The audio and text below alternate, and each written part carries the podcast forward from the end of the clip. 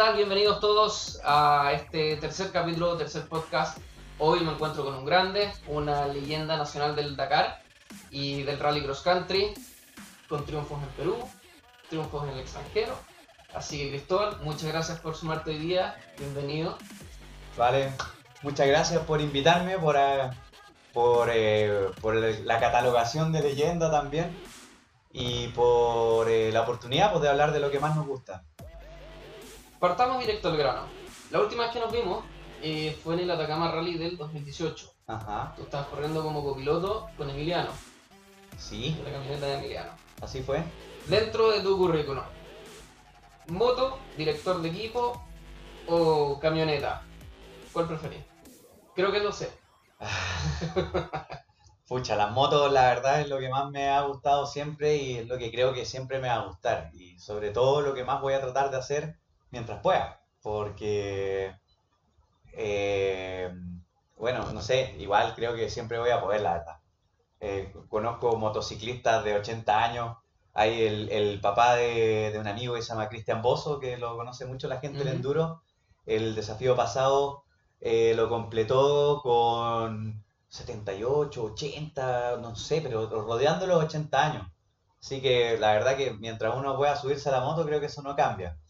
Pero la moto es mi pasión, es lo que más me gusta, es, lo más lindo que hay. Pero la verdad es que son todas, todas las tres que mencionaste son, son una buena experiencia. Eh, como director de, de equipo disfruto mucho porque también me gusta mucho poder eh, contribuir con la experiencia que he logrado juntar. Eh, me gusta entregarla, me, me gusta, me gusta hacer ese aporte, estar detrás.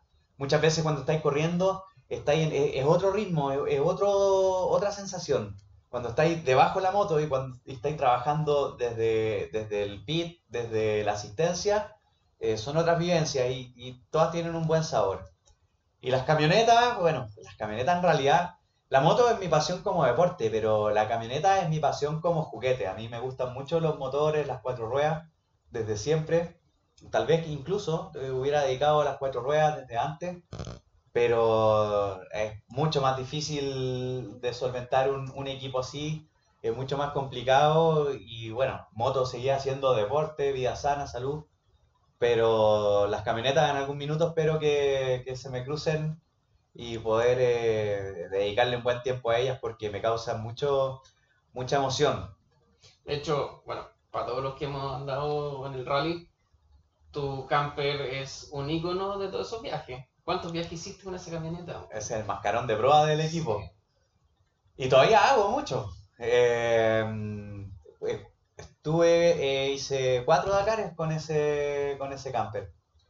Y con mi papá, en realidad, que es el único al que, al que se lo confío porque, bueno, no es fácil manejarlo.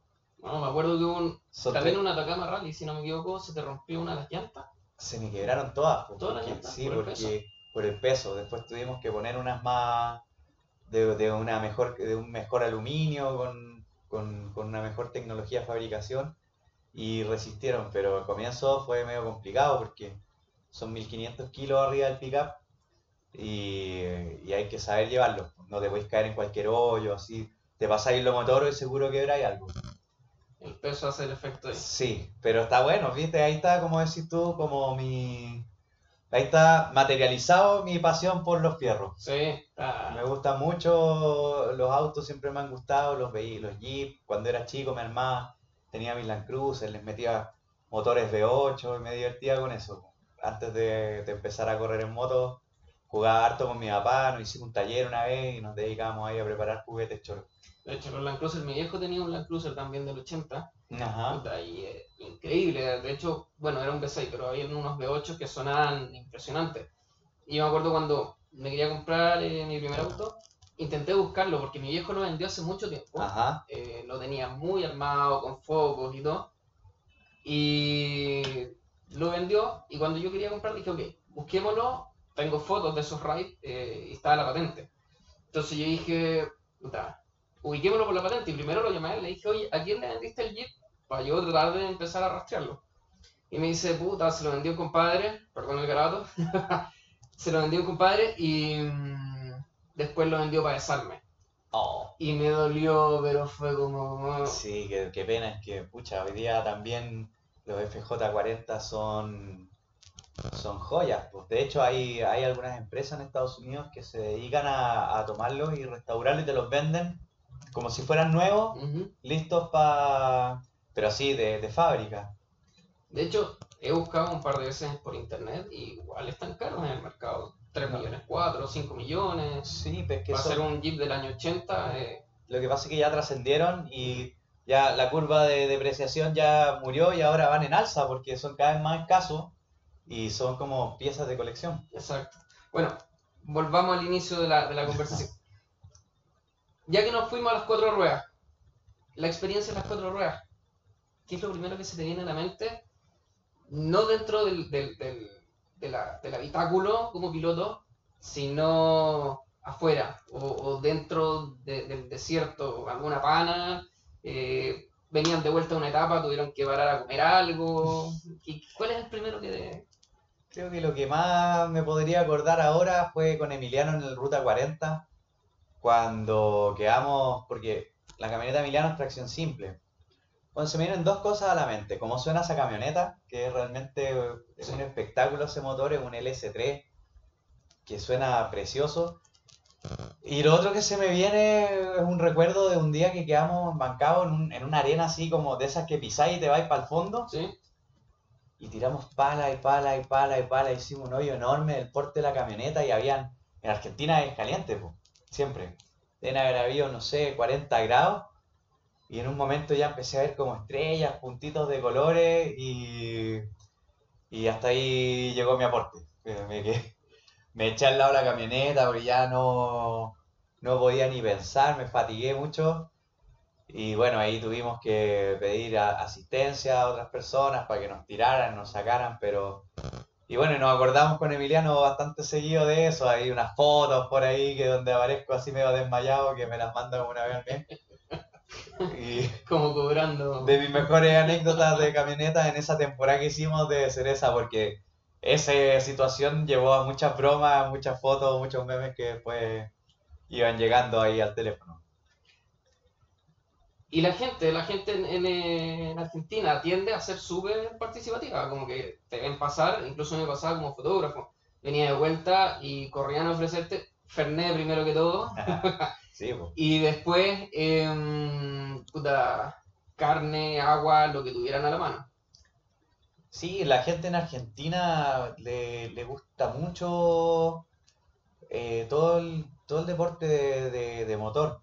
Son, pero también son, hay algo que me gusta mucho de ellos, que son como bien eh, auténticos en, en- en expresar lo que, lo que les gusta, seguro también lo que no les gusta. Pero tienen algo, algo que me gusta mucho. Si, si te ven en tu moto en el Dakar, si te ven en tu camioneta y les gustó, se acercan, ¿cachai? Te dicen, eh, sos un capo y, y como que, como que te transmiten esa buena onda, ¿cachai? Acá a veces es un poco distinto. eh, en el sentido nosotros acá en Chile para expresar lo, lo- lo que sentimos, lo que nos gusta, pero en Argentina se nota mucho eso, que, que son muy entusiastas y sobre todo cuando, cuando estábamos allá en las carreras, la, la- y son muy apasionados. La otra vez conocí un piloto Kawasaki que estaba en el Ruta 40 cuando estábamos corriendo en Emiliano en camioneta y me acerqué porque tenía uno de los modelos de, de las, de las primeras versiones que nosotros ocupamos, de las KLX armó Lely. Ujú. Entonces le conté, ah, mira, yo también corro, corro con Kawa, eh, tuve esta moto, y era un señor que me empezó a contar que, pucha, había vendido hasta el alma para poder estar en esa ruta 40, estaba cumpliendo el sueño de su vida, le importaba, le daba lo mismo llegar a la meta primero o último, lo que le importaba era poder Llegar. completar el desafío, después lo vi arriba del podio llorando, súper emocionado, ¿cachai? Entonces, eh, eso es algo que, que rescato mucho de, de nuestros vecinos, que, que le ponen mucha pasión y, y- y son muy comunicativos también cuando, cuando están en lo que les gusta. De hecho, me acuerdo en eh, San Juan, el Dakar del 2016, estaba en un, en un lecho de río cuando venían desde... eh, ¿Te acuerdas que nos encontramos ahí? También- no, no sé si te acordáis mucho, pero paraste, nosotros te dimos agua, yo estaba con el Pipo Cornejo. Ah, eh, sí, sí, me acuerdo. ¿Te acordás que paraste unos minutos ahí Sí. en el río donde estábamos Sí, sí, sí, sí.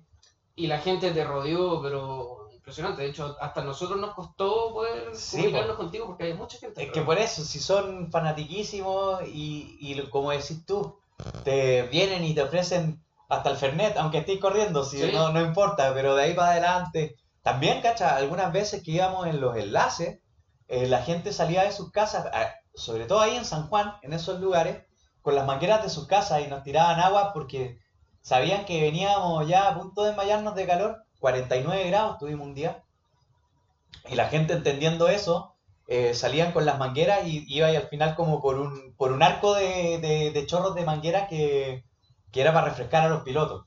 Y que igual da ese juego como de recepción bonito, como... Es, es rico sentir ese cariño, sobre todo el, el- el cross country tiene, y el, sobre todo la caravana en Dakar, que ya es algo, un elemento mucho más potente como nombre, tiene eso de, aunque seas el primero o el último, te entregan el mismo cariño. La, la gente te trata igual, me acuerdo en el río, de repente motos quedaban paradas en el agua y la gente se metía al agua y ayudaba a sacar, paraba la moto, Sí, todo, todo así es. Y es- eso es lo bonito, como decís tú, del cross country, a diferencia de otras, algunas otras disciplinas, que tenéis mucho más contacto con, con la gente. Yo creo que solamente en el cross country probablemente, porque es la única disciplina que se, que se, que, que se desarrolla también en vías públicas. ¿Cachai? En general las otras, claro, hay contacto, pero con el, con, con el espectador más, más, más motivado, el, el- el seguidor más cercano. Pero en, en el rally cross country te encontráis con gente que tal vez no sabe ni siquiera lo que es un rally.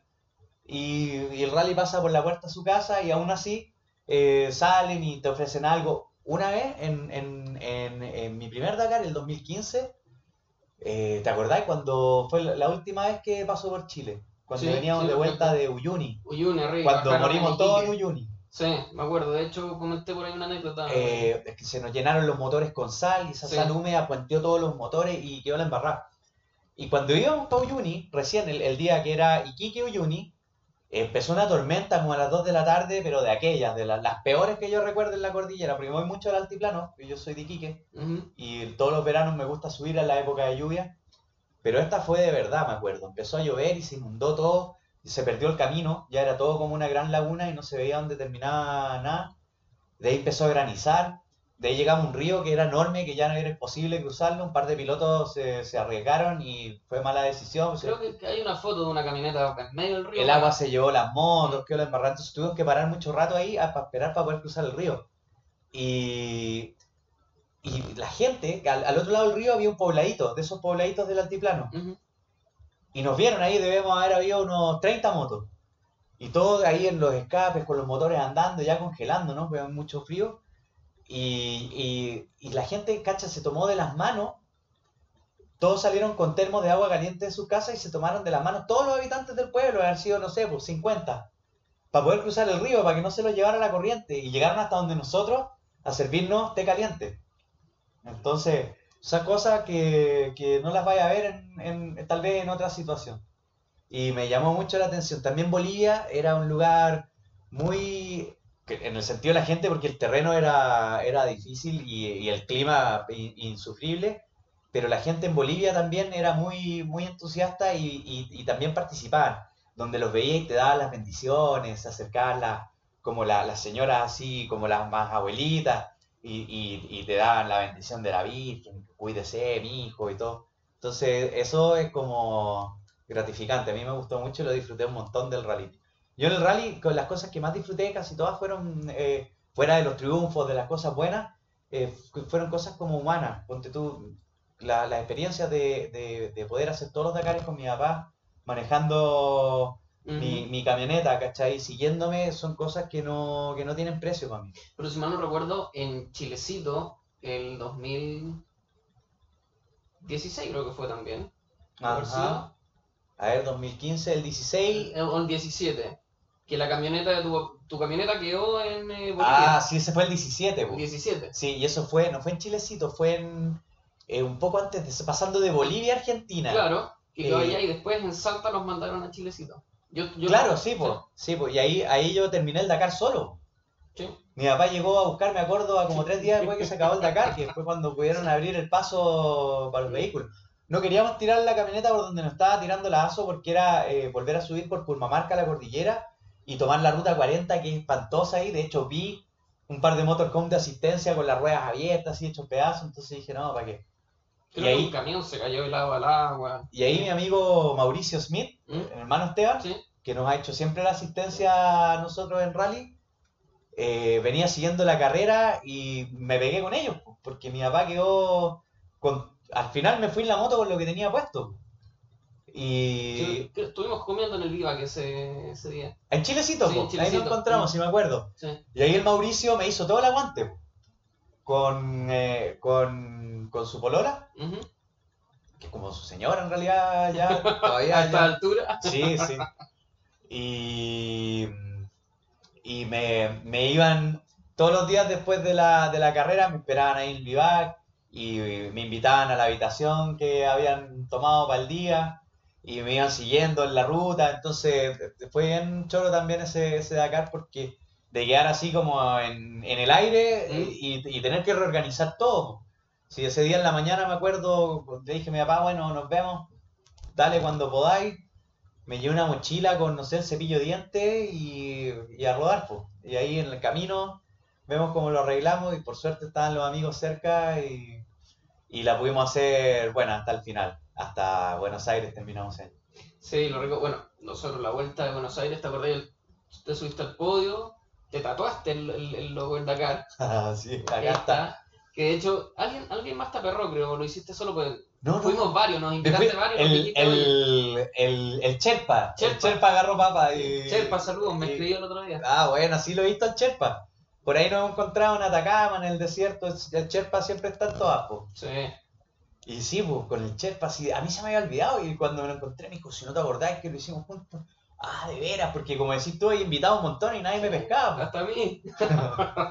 Está bueno igual, si ya he estado, he tenido tantos Dakares, o eh, de- como sea, como piloto, como periodista, pucha, ahí tener, y pues que te lo, que te lo hayas hecho ahí en la meta, la misma organización, Sí, un, un testimonial, un- una, una historia. sí, una oportunidad que dejé pasar, pero. No, puede que no sea la última, tranquilo. No, no va a ser, no va a ser. De todas maneras que no. la- la- próxima tenéis que atreverte nomás. Sí, o sea, a ver, la intención de volver este año, yo creo que ir a Arabia era ya un reto muy difícil, lograr ir para allá.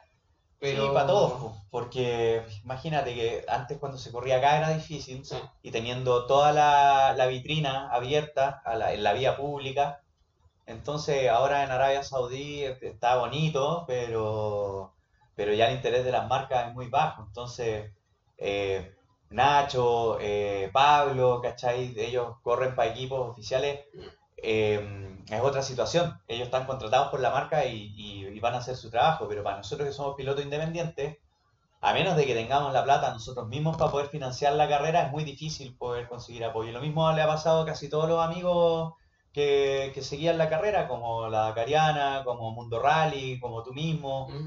Que tal vez antes era más fácil conseguir los recursos para poder hacerlo y ahora se complica. es harto más lo que hay que levantar, porque no solo es más caro, a ver, anteriormente con el costo solamente del pasaje, quizás de uno para llegar a Arabia, tú cubrías gran parte del viaje acá. Entonces eh, se hace más difícil. Pero vamos a volver. eso Pero hay no- formas de hacerlo. Sí. Yo me acuerdo cuando se corría el Dakar acá y yo me encontraba con vehículos de periodistas, de repente se juntaban 3, 4, entre todo eso arrendaban una camioneta T, así que era como una, una de carrera jubilada con jaula, butacas, todo eso, subían todo adentro y partían. Entonces hay que, re- hay que reformular la, la ecuación. Hay Exacto. que, Sí. Y el vehículo, bueno, el vehículo, no sé cómo será en Arabia, pero por lo menos acá en Sudamérica igual teníamos hartas carreteras eh, y harta interconexión en los diferentes países. Y a mí me ha tocado que no escuchen los rentacar. eh, en Perú, GP un Clio. Ah, O sea, andaba sí. metido en la duna en un Clio y a- alguien me dijo, una, alguna vez en una Atacama Rally me dijo, cualquier auto bien manejado es GPable. y sí, con poquito aire. Sí, así que el problema es que venían un par de autos más atrás que me venían siguiendo y se empezaron a quedar pegados y dije, bueno, cada uno ve lo Que sabe, sabe, ¿no? Sí, así que, bueno, y, la- y las motos, eh, ¿qué es lo que más extrañáis de estar en, en- en- en el desierto con la moto? Porque finalmente igual estáis con el proyecto de Rally Tours, eh, pero es más turismo, después te voy a preguntar sobre eso. Eh, la parte como de, de- de- recorrer el desierto, esa nostalgia de estar ahí. Sí, la verdad que lo que más extraño es el ritmo de carrera. Porque sigo en el desierto y, y todavía hago mucho trabajo en la moto en el desierto, pero es distinto a cuando estáis corriendo. Em, lo que más extraño, creo yo, que no deben ser ni los Dakares. Lo que más extraño es cuando corríamos acá en Chile, todos los que corríamos Dakar, pero también durante todo el año nos dábamos duro en el Campeonato de Chile. Cuando está todavía el, eh, el Dani, Webb, el Burrito, eh, qué sé yo, el Pichón, eh, el Felipe, ¿cachai? Porque esas carreras eran a muerte, o sea, eran mejor que un Dakar, porque duraban dos, tres días pero llegamos, llegó un momento en que iba y de las 3, 4 horas que duraba especial eran completamente a fondo. Ya daba lo mismo si venía arena, zanja, piedra, roca, río seco. Habíamos logrado llegar a un nivel de, de en ningún terreno cortar. Y era muy entretenido porque había un grupo que éramos los que íbamos como en- en- peleando la punta que éramos normalmente 5, 6 pilotos, dependiendo cuántos llegaran, pero no- era un grupo como eso, íbamos todos juntos. po. Y bajabas la vista, mirar una nota en el roadbook y te pasaban dos que venían pegados. Y eso después dudaban un rato y los volvíais a pasar, ¿cachai? Entonces no sabíais nunca en qué iba a terminar la carrera en diferencias de segundos. Es como pasa ahora con los UTVs que, que lo pasan súper bien, que tienen Claro, que tienen que tienen un márgenes súper estrechos, ¿cachai? Y eso en las motos nos pasó hartos años y yo creo que eso es lo que más, lo que más extraño, porque era realmente competitivo y, y había que ir muy concentrado y habíamos llegado a un nivel muy alto de, de manejar. Entonces, claro, hoy día todavía sigo mucho rato arriba de la moto, pero eh, lograr eh, llegar a ese ritmo es de estar constantemente en la moto corriendo, corriendo todo el tiempo. En esa época nos corríamos una carrera al mes, ¿cachai? Una vez al mes hacíamos un rally de 500, de 1000 kilómetros. Entonces ahí ya lográis apretar hasta el fondo. Sí, Ahora todavía tengo algunos proyectos deportivos. Quiero, des- después de este último año que no hice nada con carreras, que me dediqué a mi, a mi, a mi proyecto Rally Tours. Ya este año ya tengo algunas cosas, pero quiero volver a sentir ese, ese ritmo de carrera eh, así adrenalínico, emocionante, divertido. Ojalá que también se, se entusiasmen algunos de los que corríamos en esa época. Eso es lo que te iba a decir porque el año que yo cubrí todo ese campeonato, que fue el 2016, Ajá. que fue prácticamente el último año que estuvieron todos. El último año de, de- de que estaba el grupo grande y habían hartas motos, pues lamentablemente estos últimos años han habido dos, tres motos, ha estado un poquito más bajo en cuanto a cantidad. Eh, era muy lindo verlos pasar, para mí era súper difícil porque finalmente, como eran rallies más cortos, yo trabajaba solo. Finalmente, en los rallies más largos, trabajo con Miguel, tengo, voy acompañado para generar más material. Entonces, de repente iba, los agarraba en la largada eh, y apenas se iba al último, tenía que agarrar el, el auto Irte rapidito a la otra a punta cambiar de punto. para ganarnos. Claro, para llegar antes que ustedes y, y poder eh, Sí, no, era, era muy divertido. Ojalá, bueno, Felipe, yo si- siempre me veo con Felipe y conversamos de repente esto. Y Felipe, por lo menos, es el único que me ha dicho que siempre se ha mantenido entrenado, ¿cachai? Pues siempre tiene la esperanza de que volvamos a, a armar algo divertido. Entonces, bueno, que Felipe vuelva. Esteban Smith por ahí, que es de, mi, de, mi, de mis más grandes amigos del rally. Eh, no está muy entrenado, pero, pero, pero sí le encanta le entusiasma. Y yo creo que lo que más pas- nos pasó fue que, que perdimos el campeonato donde, donde habíamos mucha gente y donde había una organización que nos llevaba siempre cortos todas las fechas y que podíamos correr, que estaba el apoyo de la federación, pero es tema, ya no, no quiero ni tocarlo porque... Hay temas políticos ahí. Porque sí, claro, un tema que, o sea, ni siquiera creo que puedo opinar. Pero, pucha, eh, yo creo que eh, algo bueno que va, que, que va a quedar de, de todos los años de Dakar que tuvimos es que en Argentina se ha hecho una muy buena organización, en Perú tienen una muy buena organización, en Paraguay también tienen buena organización, en Chile tenemos, tenemos buenos terrenos, nos falta un poco más la organización de que, de que, de que puedan superar algunas diferencias para poder, para poder hacerlo, pero, pero si logramos eh, juntar todos esos países, de nuevo tenemos rally grandes. Bueno, Argentina está haciendo este, este proyecto del SAR un poco como, El como SAR- iniciativa para poder... El SAR está muy bueno y Me parece que deberían incorporar Estela, sí, aunque suba un poco el costo de la carrera, pero lo que pasa es que ellos tienen mucha convocatoria. Mm. Eh, también a raíz de que, de que el costo no es tan alto. Pero ya con Estela sería, sería un poco mejor, porque entiendo que corren todavía con una aplicación que tienen ellos mismos, que va, va a montar en el teléfono. Pero sí, y, y una buena noticia para este año, que, que en el fondo es mala y buena, eh, eh, lo malo es que Chile ya no va a hacer sede con el, La Copa del Mundo. con el de la Copa del Mundo de motos, del campeonato FIM, Ujú. pero la nueva sede es Brasil, con el Rally 2 Septoe. El Rally 2 Septoe este año va a tener 5.000 kilómetros dividido en 8 o 9 etapas. Eh, y ellos, eh, su filosofía es tratar de, de plantearse como, como, como pasó en, eh, con el África Eco Race, que es el. Dakar que se corría anteriormente. Exacto. Entonces, probablemente Dos Septoes pueda volver, eh, eh, empezar a ser como un nuevo Dakar, pero regional. Ujú. Entonces yo creo que, que estamos en un periodo de transición y ya vamos a recuperar un buen campeonato sudamericano, que es lo que yo más me gustaría que pasara.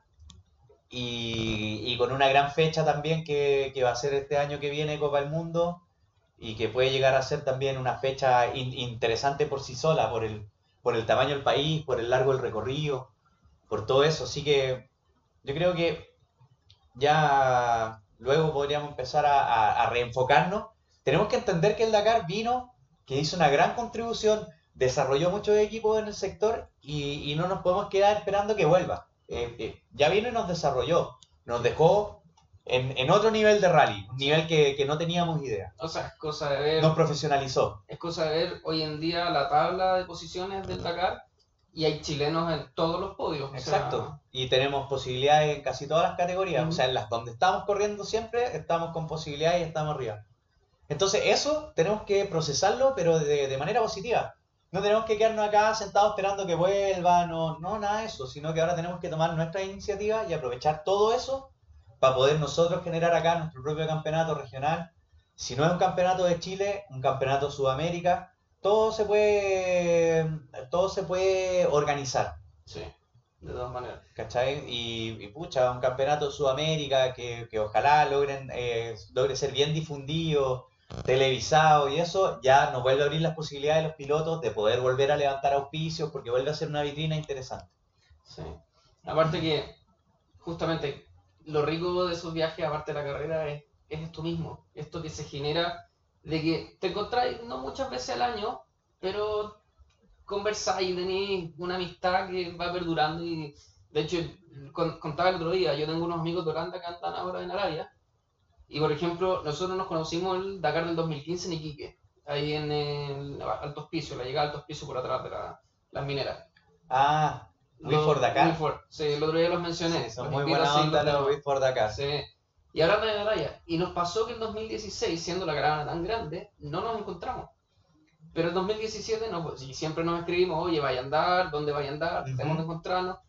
Y después el 17, el 18, el 19 nos encontramos todos los años. El, el año pasado eh, Will vino a Santiago, eh, salimos a comer juntos. Ah, buena. entonces finalmente vais generando... Hay un vínculo ahí. Sí, es un vínculo rico porque aparte de haber temas de, de- de- en, en común, que son el rally, hay muchas vivencias que se van sumando, eh, como lo, lo de Chilecito, que estuvimos con, con, eh, con el Pipo, puta, de repente apareció el George con mototemáticos, andaban todos metidos allá. Pucha, sí, todo, la verdad que todos echamos de menos eso. Yo, hoy día vi la película de, de Carroll Shelby de Ford versus Ferrari. Ya la escuché, no la he visto todavía. Está buenísima, tenéis que verla. Y, y también me generó como una sensación en la pata porque eh, una cosa es andar en moto y otra cosa es correr. Y la adrenalina de correr, como decís tú, cuando nos encontramos, ¿cachai? Llegamos toda la fecha, veis que llegan los otros pilotos, ah, veis que tal vez le hizo algo nuevo a la moto. Viene con moto nueva. Claro, entonces de todo eso le da que, que un condimento, ¿cachai? Que no lo lográis si no estáis corriendo. Eh, Esperemos que esto vuelva No, a sí surgir. va a, va a volver, va a volver. Y, y lo que tengo que, bueno, y, y lo que conversamos ayer con Felipe, parte de esto es eh, tratar de volver a, a- o tomar una iniciativa de, de contar estas experiencias y de difundir un poquito del cross country también, las historias de ustedes. Yo y creo de que- todos nosotros. Yo creo que todos tenemos una responsabilidad en esto si queremos que funcione. O sea, los pilotos tenemos que tratar de, de- por último, lo- no- nosotros ya los que estamos más viejos, eh, tratar de, de compartir nuestra experiencia y generar que vengan eh, nuevas generaciones, porque eh, no, no, no está pasando eso. Mm. Y hay mucha gente que le gusta, pero, pero necesitamos nosotros tener un poco de responsabilidad social y, y estar ahí. Yo este año voy a al desafío, quiero ir a, a correrlo. Eh, el año pasado traté, no pude porque estaba con el tema de mi asistencia y de mis motos ahí en arriendo de carrera. Pero, pero pucha, creo que los que todavía nos gusta, los que todavía estamos arriba de la moto de carrera, tenemos que responsabilizarnos. Nos debemos también a nuestro público. A mí todavía me pasa que, que a- algunos me escriben. Este año pa- me, me llamaron ah, unas personas de Arabia Saudita y me decían, oye, ¿dónde estás? Te estaba buscando. No, si no, pucha, no fui a correr, ¿cachai? Pero no todo termina ahí, sino todo es Dakar, ¿cachai? Es. Entonces, tenemos que aprovechar el desierto bonito que tenemos, tenemos que aprovechar todavía buenas carreras que hay, como el desafío donde van todavía más de 100 pilotos, y ir y correr. Bueno, Y servir, ojalá, de inspiración para los chicos que vienen más atrás y que puedan eh, vernos en la pista todavía y que después puedan y que, y que todavía después puedan eh, aprovechar de, de que, de que estamos ahí para ellos eh, seguir adelante y ser la, la nueva generación, porque ya viste que, que tenemos pasta, lo que tú dijiste, o sea, ahora con los pilotos que tenemos casi todos en punta, algunos que se han destacado como Enrico, ¿cachai? Que son pilotos que, O sea, que, que no, no, no tienen un currículum grande de Dakar o de campeonato, de Pedemonte también, ¿cachai? Eh, ento- entonces, vienen algunos, en ATV sobre todo. En las motos de ruedas, eh, creo que nuestro piloto más joven sigue siendo el Nacho, sí. ¿cachai? Pero detrás de Nacho no... Puede que yo me equivoque, puede que, que haya alguno que no estoy considerando, que no he visto, que no me he enterado. Pero no veo una generación después que venga como para cubrir eso. Por suerte con el Nacho creo que tenemos por lo menos 10 años más de piloto Sí. seguro, ¿cachai? Sí, con el destape que tuvo este año, ¿cachai? Cómo va agarrando la curva para arriba. Pero también 10 años, 10 años es, es el tiempo que necesitáis para formar un piloto para llegar ahí. Ujú. O sea, el Nacho, pero Atacama Rally 2016 era un privado. sí, pues, y el Nacho 16, empezó a 17 correr por el Nacho de Quique, entonces Sí. nos conocemos de cerca. Con el, Pepe ha sido siempre precursor de todos los rallies, desde que los hacíamos pintando piedra en el desierto donde no había GPS, hasta el día de hoy. Ha formado un montón de pilotos el Pepe, han venido los mejores del mundo a entrenar con él. Y el Nacho, un- primero era motocrossista, pero yo me acuerdo los primeros rallies de haber sido. El primer rally que yo me acuerdo del Nacho fue una fecha en Taltal, de un Baja Atacama del Marcelo. Pucha, haber sido el año 2010 tal vez. ¿Cachai? Estamos en 2020. O sea, han pasado 10 años para que el Nacho llegue ahí. Podríamos decir que hace 3 años atrás ya empezó a entrar a las ligas mayores. Entonces son 7 años de formación. El Nacho, por suerte, sobre todo porque tiene el Pepe cerca, eh, lo, lo supo hacer el proceso muy bien y con mucha calma, ¿cachai? Pepe lo cuidó harto, no lo tiró al choque, o sea, tuvo buena asesoría porque eso también es importante. De, porque el deporte que practicamos nosotros es particularmente peligroso Sí. y necesitáis tener madurez, ¿cachai? Necesitáis tener una buena cabeza para poder hacerlo y no, y no pagar las, las consecuencias más graves, ¿cachai? Entonces, eh, sería bueno que aprovechemos lo que nos queda a nuestra generación para impulsar una nueva generación que pueda aprovechar lo que todo, toda la experiencia nuestra, porque en todos los deportes es lo mismo y en la vida, en la vida en general es así. Siempre la nueva generación ya parte un, un peldaño más arriba, porque ya su línea de cero ya no es la que tenías tú. Su línea de cero es el tope tuyo, lo que Sí. tú les dejaste es su, es su nuevo cero. Entonces, ojalá que ahora nos organicemos y, y ya si no nos podemos quedar acá sentados esperando que haya un campeonato acá ni nada, sino que hay otros buenos campeonatos en otros lados y tenemos que seguir y salir a correr afuera también es siempre lo mejor. Bueno, y dentro de esto entra Rally Tours. Ajá, sí, no lo decía por eso. No, pero yo aprovecho a hacer el gancho. Sí, Rally Tours es mi proyección como piloto. Yo, yo soy ingeniero mecánico, a eso me dediqué como profesional. Pero siempre para mí eso fue como un motor para que para llevarme a, lo que yo realmente quiero. Que a mí me, lo que me gusta realmente son las carreras. Carreras de lo que queráis, pero carreras.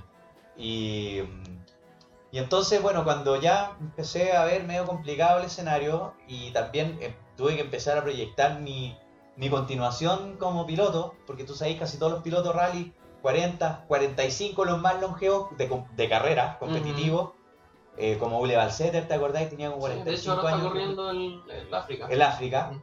¿cachai? pero Pero hasta acá venía y ya era. Y era, era máquina igual, pues. Yo diría que el nuevo Leval Setter sería Svirko, Claro. que es piloto privado, Sí. pero de top 10. Sí. Entonces, eh, yo tenía que pensar en qué, qué hacer para poder permanecer arriba de la moto para siempre, si eso es lo que a mí me gusta hacer. Y ahí nació Rally Tours, que, que tiene como varias facetas. Una de ellas es transmitir eh, conocimientos de rally. Hice, primer año de Rally Tours, hice un montón de cursos de navegación acá en Santiago que lo hicimos grupales, grupos de 10, 8, 7 alumnos, hicimos como 4 o 5 cursos, despaché como 30 navegantes nuevos con conocimiento, fue, fue súper bonito. Ya el segundo año hice algo que me gustaba más, que fue poner mis motos de carrera en arriendo y trabajar como nos vimos ahí en el Atacama Rally como jefe de equipo. Y, y con, con otros pilotos, ¿cachai? Que venían más nuevos, como Giordano Pacheco, que corrió ese año con nosotros, Carlos Sea, ¿cachai? Que se subió al rally también hace ya dos o tres años. Sí. Y bueno, y ahora estoy más dedicado a hacer expediciones con motos. Tengo una flota de, de, de siete Kawasaki todas igualitas.